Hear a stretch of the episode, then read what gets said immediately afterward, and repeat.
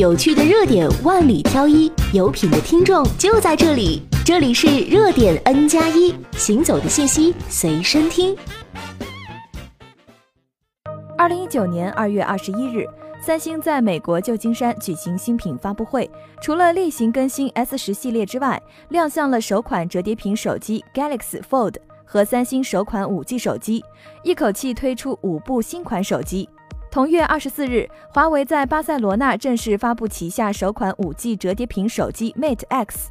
这款手机历时三年研发，支持五十五瓦全球最高的快速充电，三十分钟即可充满百分之八十五的电量。续航方面，华为 Mate X 内置四千五百毫安时电池，八 GB 加五百一十二 G 内存组合版售价为两千两百九十九欧元，约一万七千四百九十八元。华为方面表示，具体上市时间需要等运营商在各地的 5G 网络铺设情况。三星与华为的折叠屏外观上略有不同，三星是内折屏，华为是外折屏。外折屏容易划伤屏幕，内折屏可以保护屏幕。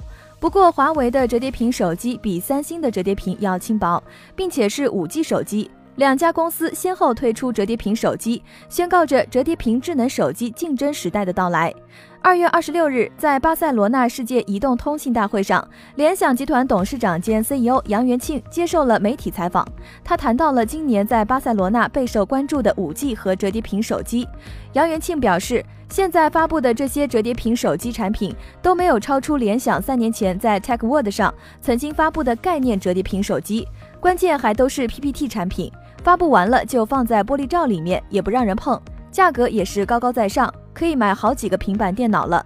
那联想三年前发布的手机是什么样子呢？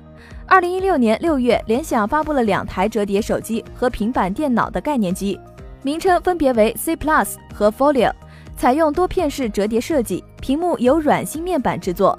C Plus 外观造型跟手环类似，背部使用了皮材质。支持自动切换手机和手表模式，不过当时联想并没有透露 C Plus 的具体配置，只公布了它搭载了一块4.35英寸的 AMOLED 屏幕以及嵌入型 eSIM 卡，支持自由切换网络。至于处理器、电池、运存等数据，通通做了保密。这些产品后来并未量产商用，但在 Tech World 大会上，联想将概念产品拿出来供用户体验。另外，现在各大手机厂商也都面临量产难题。再加上高昂的价格，注定折叠屏不会像目前市场上的智能机一样能够轻易实现量产。即便可以实现量产，用户买不买单也是个问题。此外，折叠屏还面临着屏幕折叠处的设计、折叠后手机厚度问题等。在攻克这些技术问题前，折叠屏手机实现普及和价值确实是有难度的。